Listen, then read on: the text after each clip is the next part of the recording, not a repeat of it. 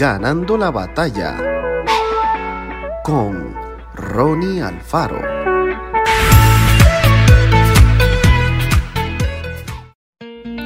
Una cosa sé, que habiendo yo sido ciego, ahora veo. Existen gafas de distintas formas y tamaños. Algunas tienen armazones de diseño moderno, otras se destacan por su elegancia. Y también están las comunes y corrientes orientadas al uso masivo. Por su parte, los lentes pueden tener una gran variedad de diseños y colores, según el defecto ocular que se desee corregir o la función para la cual hayan sido creadas. Algo similar ocurre con las distintas maneras de ver la vida. Hay personas que solo ven cosas negativas y son pesimistas acerca de todo, como si se observara la realidad a través de cristales oscuros.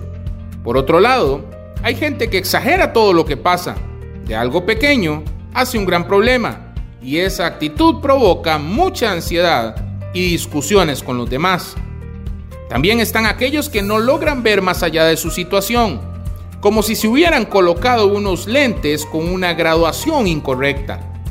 Y no son pocos los que copian las opiniones y la forma de actuar de quienes tienen éxito en la vida pero no practican los principios y valores que llevaron a esas personas al triunfo. Como si alguien pudiera mejorar su visión utilizando las gafas de otra persona.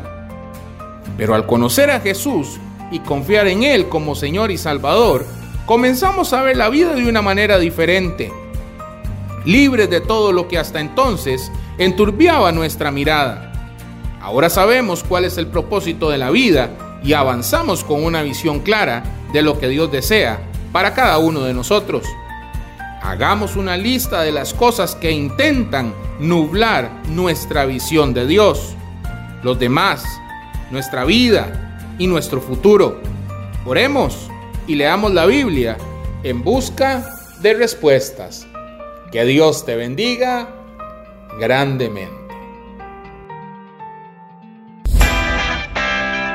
Esto fue Ganando la batalla con Ronnie Alfaro.